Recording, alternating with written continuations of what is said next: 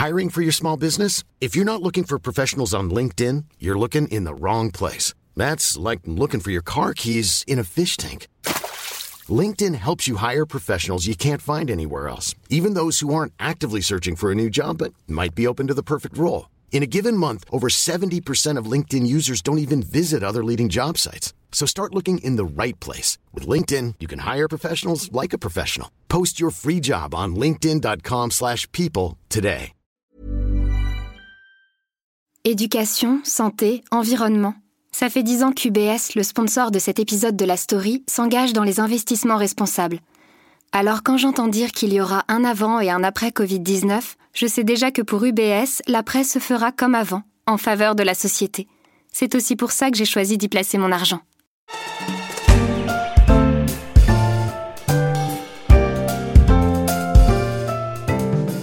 Ce n'est décidément pas l'année de la Chine. Soumis depuis plus d'un an à la pression américaine sur le commerce, Pékin voit s'ouvrir un autre front dommageable pour son image et sa volonté d'ouverture sur les marchés mondiaux de capitaux. Hong Kong se réveille, Hong Kong se rebelle. Je suis Pierrick Fay, vous écoutez La Story, le podcast d'actualité des échos, et on va essayer de comprendre ce qui se joue aujourd'hui dans les rues de cette ville, devenue l'un des principaux hubs de la finance internationale.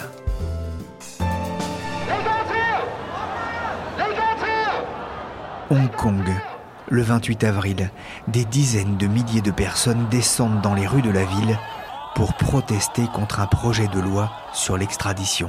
Obviously, this enormous turnout of protesters in Hong Kong, the largest since the umbrella movement back in 2014, a clear sign people here are very worried about this extradition law. Depuis, ils manifestent inlassablement. D'abord pacifiquement, mais le 12 juin, les manifestations dégénèrent. La mobilisation enfle et la tension monte dans les rues de Hong Kong.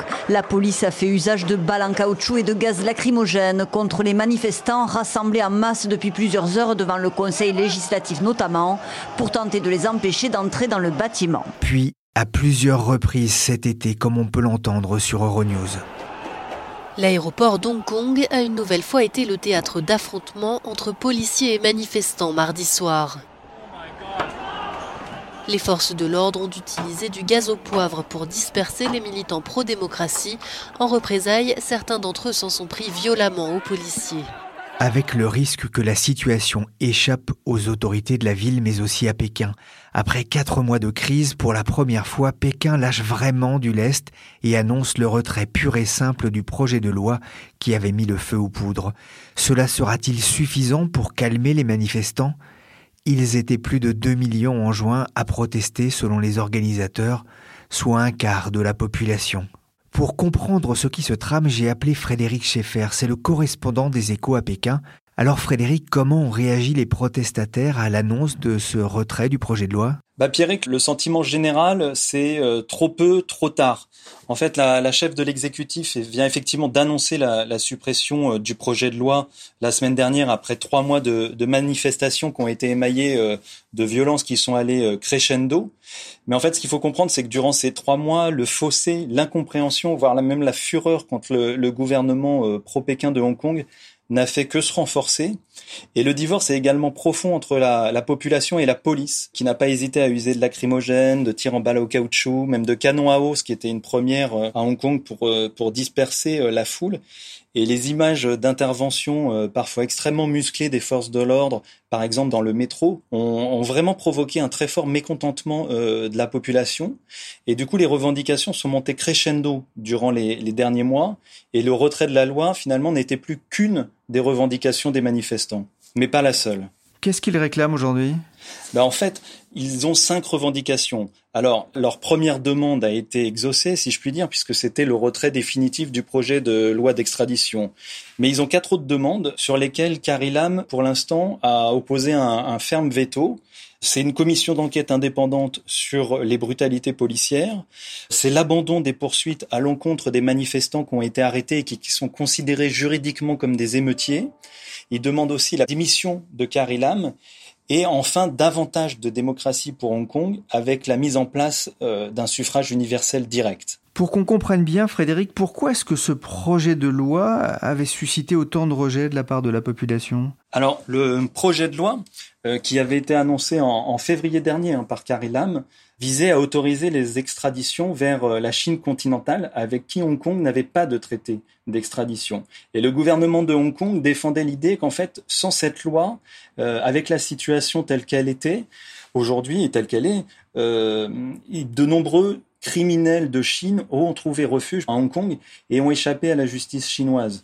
Euh, donc l'idée de Carrie Lam, c'était avec cette loi de changer cette donne. Mais en fait, les Hongkongais sont très vite inquiétés des extraditions arbitraires que Pékin pourrait euh, demander, sachant que Pékin pourrait considérer comme fugitif à peu près n'importe qui, qui du coup serait jugé devant la justice euh, du continent, qui on le sait n'a vraiment rien d'indépendant et qui est aux ordres du régime communiste. Alors du coup, les habitants de Hong Kong se sont assez vite inquiétés. Et Ferrar, ce projet de loi d'extradition a fédéré contre lui en fait toutes les couches de la population et y compris les milieux d'affaires qui ont vu tout de suite une menace sur euh, l'attractivité de la place euh, financière de Hong Kong.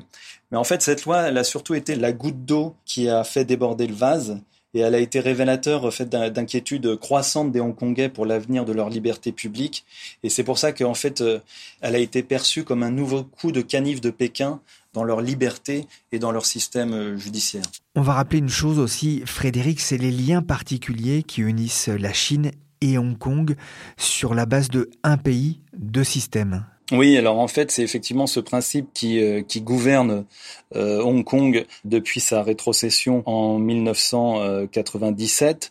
C'est un principe qui garantit en théorie jusqu'en 2047 à Hong Kong des libertés qui sont inconnues en Chine euh, continentale. C'est un principe qui est au cœur de la déclaration sino-britannique de 1984 qui avait fixé les termes de la rétrocession de l'ex-colonie britannique. Et en fait, grâce à ce principe d'un pays de système, Hong Kong jouit au moins sur le papier depuis la rétrocession de, privilèges uniques, comme je l'ai dit. On parle de la liberté d'expression, un système judiciaire indépendant, ou encore une petite dose de suffrage universel dans la désignation de son organe euh, législatif. Mais en fait, plusieurs incidents ont renforcé les craintes des Hongkongais quant à l'attitude de la Chine à tenir son engagement et ce principe du un pays euh, de système. Il y a eu plusieurs événements marquants au cours des dernières années, notamment la disparition en 2015 de cinq libraires qui ont fait euh, soudainement euh, surface sur le continent quelques mois plus tard. Il y a aussi eu le cas d'un milliardaire chinois qui a été enlevé directement au Four Seasons de Hong Kong et qui est réapparu en Chine continentale au cours d'un procès.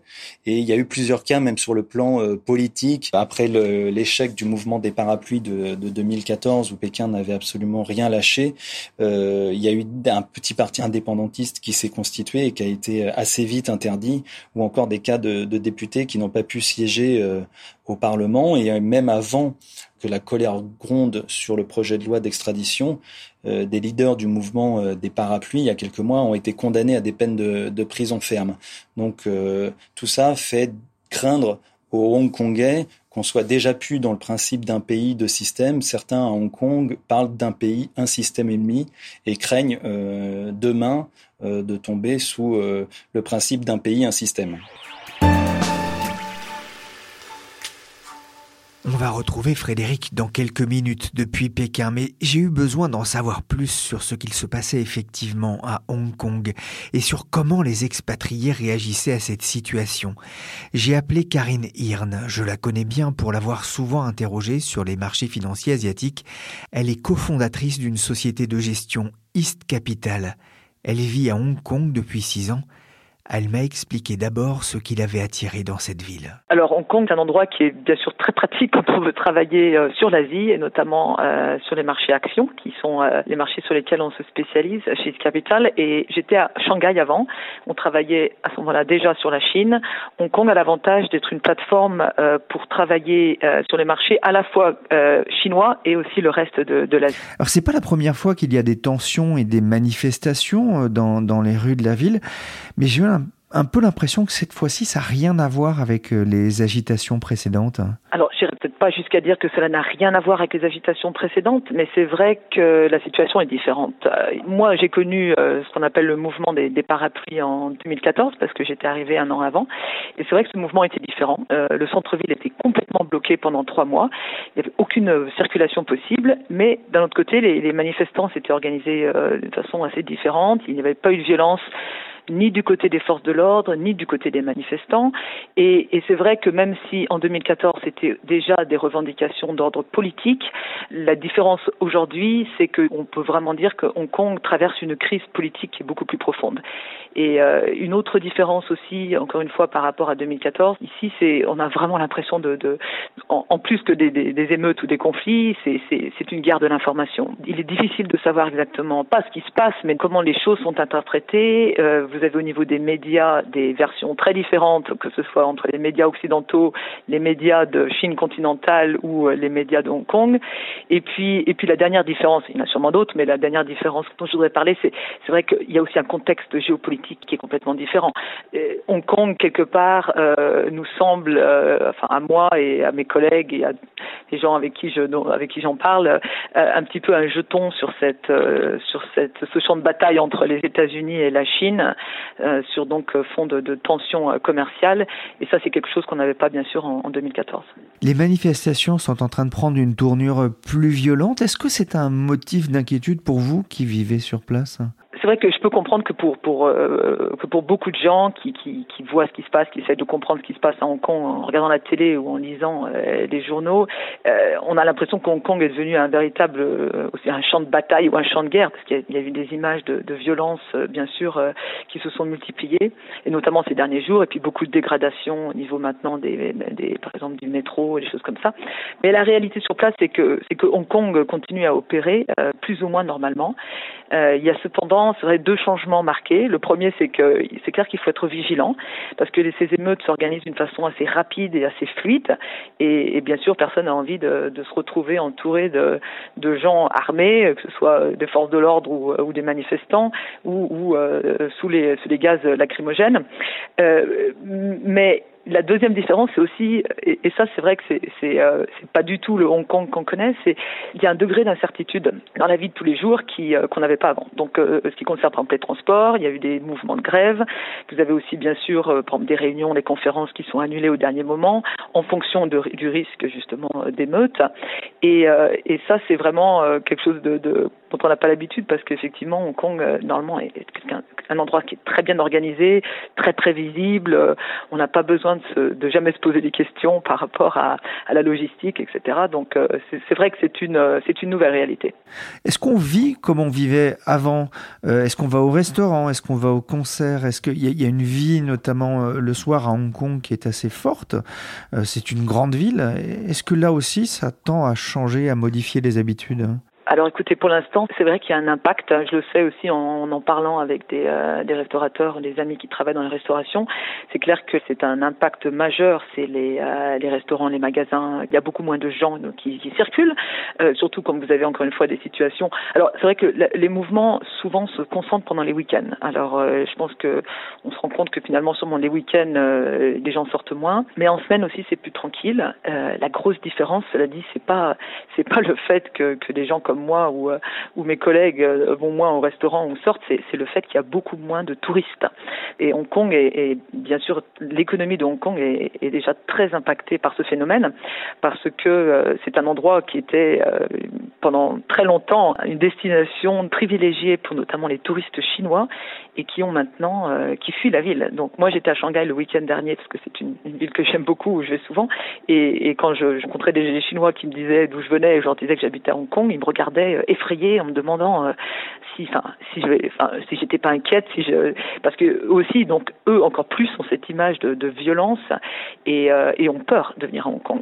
Donc les lieux touristiques sont complètement désertés, les hôtels sûrement en difficulté au niveau des, des, recettes. On entend parler de, de niveau d'occupation dans les hôtels qui sont chutés à l'ordre de 15-20%. Et c'est vrai que encore une fois c'est un impact parce que ces touristes non seulement ils venaient pour tout le monde dans les hôtels, mais bien sûr c'est une grosse partie du, marché de la consommation et notamment des magasins de luxe, etc., qui, qui maintenant sont désertés. Moins de touristes, moins de sorties et d'activités. Hong Kong a, déjà revu en baisse sa prévision de croissance pour cette année. Mais Hong Kong est aussi devenu l'une des principales places financières du monde. C'est un pôle d'attraction majeure, notamment en termes de capitaux, mais aussi d'emplois. 250 000 personnes sont employées dans le domaine bancaire et financier de Hong Kong. Ça fait un habitant sur 30. Est-ce qu'il y a un risque aujourd'hui, Karine, que la situation fasse fuir les entreprises du secteur? Non, écoutez, je pense pas directement. Euh, vous avez raison de souligner qu'effectivement, Hong Kong est déjà dans une situation économique euh, assez vulnérable. Cette année, euh, avant que tous ces, troubles commencent, on avait déjà des chiffres de croissance sur les six premiers mois à Hong Kong de l'ordre de 0,6%. Et ça, en fait, c'est à expliquer dans ce contexte de guerre commerciale, étant donné que Hong Kong est une place majeure pour le commerce de la, de la, de la Chine. Et dans une situation où vous avez, d'un point de vue global, une croissance du commerce international qui plus faible, une place comme Hong Kong est bien sûr affectée. Donc c'est déjà dans une situation d'une économie locale qui est, qui est fragile. Et en l'occurrence, effectivement, au niveau du monde des investissements, il y a beaucoup d'entreprises chinoises qui sont cotées en bourse à Hong Kong, qui ont annulé toutes ces dernières semaines, par exemple, elles ne veulent plus venir ici à Hong Kong pour présenter leurs résultats parce que pour des raisons de sécurité. Euh, vous avez des introductions en bourse qui ont été pas annulées, mais en tout cas repoussées. Et c'est clair que c'est pas c'est pas quelque chose de favorable pour euh, pour l'image de Hong Kong comme euh, comme centre international financier. Mais il faut souligner quand même qu'encore une fois, Hong Kong a des avantages et des atouts, et c'est pour ces raisons justement que c'est devenu une place internationale aussi importante, et notamment en ce qui concerne la convertibilité de l'art hongkongais, etc. Mais aussi nous sommes dans un contexte où, de toute façon, la Chine a des ambitions d'ouvrir son marché des capitaux, de promouvoir euh, la bourse de Shanghai, la bourse de Shenzhen et en général l'ouverture du marché, que ce soit marché action, marché obligation. Et de cette façon, c'est clair que Hong Kong devient et reste toujours très très important, mais peut-être moins crucial dans ce projet sur de nombreuses années d'ouverture. Est-ce qu'il y a des gens dans votre entourage qui, face à cette situation, euh, ces violences qui sporadiquement peuvent se manifester, disent bah non, ça devient trop compliqué, on s'en va. Non, non, pour l'instant, il n'y a pas de, phénomène de fuite ou de départ. Par contre, euh, je peux envisager pour une entreprise qui se pose la question, bon, je veux m'installer en Asie, ou, je veux travailler avec la Chine, est-ce que je choisis Hong Kong ou je choisis directement euh, Shenzhen ou Shanghai ou Pékin? Euh, avant, la question se posait sûrement d'une façon euh, différente. Maintenant, peut-être que si on veut travailler directement avec la Chine, pourquoi pas le faire directement en s'installant directement en Chine.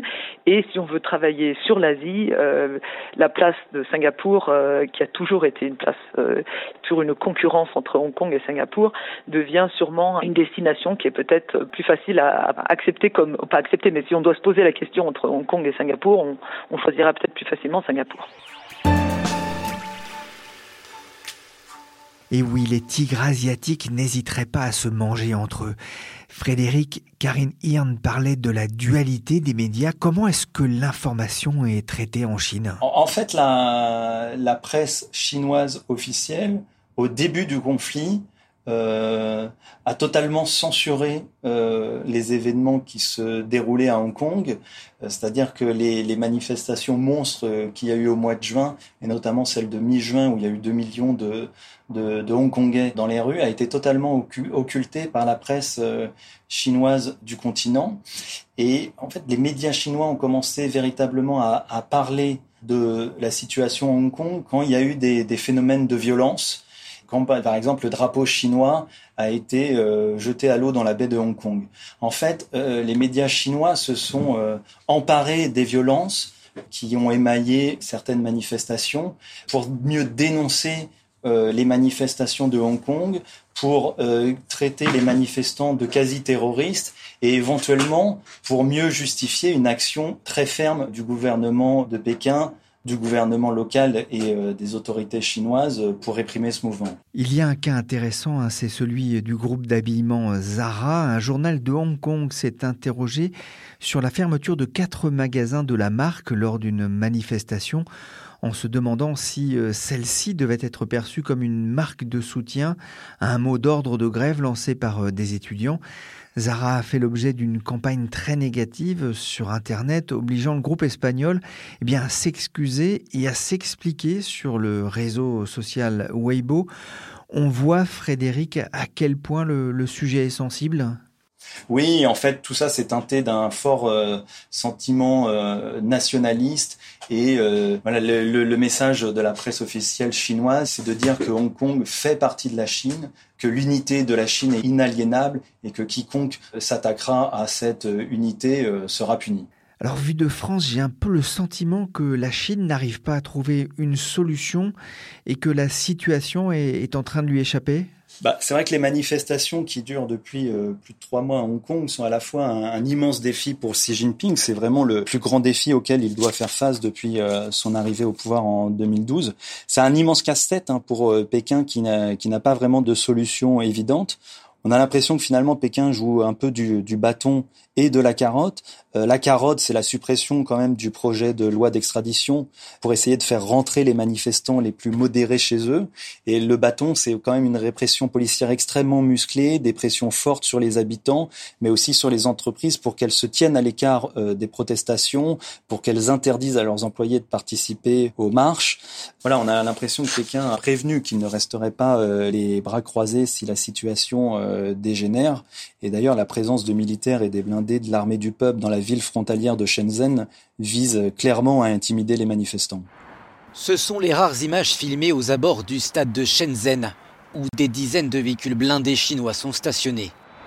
La ville est située à la frontière avec Hong Kong. Ça, c'est une image qui a beaucoup marqué en Europe. Hein, ces troupes chinoises euh, qu'évoquait euh, Euronews. Pékin peut-il vraiment intervenir euh, militairement? Bah, c'est, vraiment l'option euh, ultime, l'option la, la, plus risquée pour Pékin.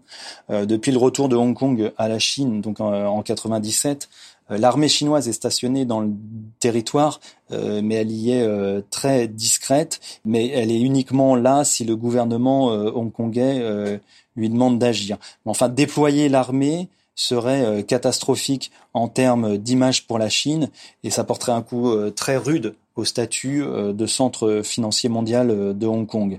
D'ailleurs, Carrie Lam, dans un enregistrement euh, audio qui a été dévoilé par euh, Reuters était assez catégorique en, en aparté en disant que Pékin n'avait absolument aucune intention d'envoyer l'armée.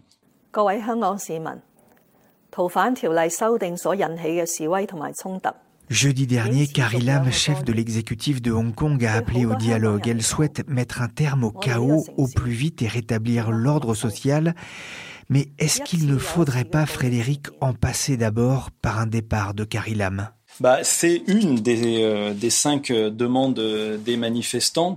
c'est sûr que son départ permettrait certainement de faire tomber un peu la pression. Après, Pékin n'aime jamais décider dans l'urgence et sous la, la pression. Et d'ailleurs, pour l'instant, le gouvernement central joue la stabilité en affichant son soutien à la fois à la police de Hong Kong et à la chef de l'exécutif Carrie Lam. Dans l'enregistrement audio qui a fuité euh, la semaine dernière, euh, Carrie Lam affirme qu'elle aurait démissionné si elle avait le choix.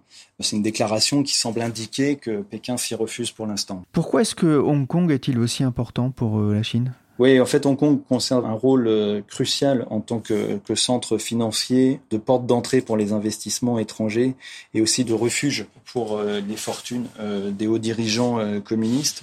Hong Kong a un rôle multiple dans le business de la Chine. C'est une place, par exemple, privilégiée pour les introductions en bourse de, boîtes chinoises, dont beaucoup, en fait, font des IPO à Hong Kong et lèvent des fonds à Hong Kong. Il y a aussi de sociétés chinoises qui créent euh, des filiales à Hong Kong pour finalement se donner plus de place à leur euh, pouvoir, euh, à leurs finances et pour échapper au contrôle des capitaux qui ont lieu en Chine continentale. Hong Kong, il faut quand même le rappeler, ça reste un port de commerce important pour les marchandises qui sont importées ou exportées vers la Chine. Et en termes d'investissement euh, étrangers. En fait, 65% des investissements étrangers qui vont vers la Chine continentale passent par Hong Kong. Et inversement, 70% des investissements chinois qui sortent vers l'international passe par Hong Kong. Donc Pékin a encore un intérêt très fort à, garder le modèle économique de Hong Kong. Merci Frédéric. Dimanche, de nombreux habitants ont manifesté devant le consulat américain. Après trois mois de manifestations, ils appellent Donald Trump à faire pression sur Pékin pour aider Hong Kong à protéger ses libertés. Fin août, le président Trump avait demandé à la Chine d'agir avec humanité, alors que vendredi, la chancelière allemande Angela Merkel, en visite à Pékin, a appelé au dialogue, rappelant que dans la situation actuelle, tout doit être mis en œuvre pour éviter la violence et les solutions ne peuvent être trouvées que sur le plan politique, c'est-à-dire par le dialogue. Lundi matin encore, Reuters rapportait que des centaines de lycéens en uniforme scolaire, masques sur le visage, ont formé des chaînes humaines dans plusieurs quartiers de Hong Kong afin d'afficher leur soutien au mouvement de contestation antigouvernementale. Merci Frédéric Schaeffer, correspondant des Échos à Pékin, et merci Karine Hirn, cofondatrice d'East Capital. La story c'est fini pour aujourd'hui. L'émission a été réalisée par Nicolas Jean avec Michel Varnet. Vous pouvez nous retrouver sur toutes les plateformes de podcast. Pour l'info en temps réel, c'est sur leséchos.fr et bien sûr tous les jours dans les pages du quotidien Les Échos pour suivre nos analyses et l'actualité économique et politique. N'hésitez pas d'ailleurs à vous abonner.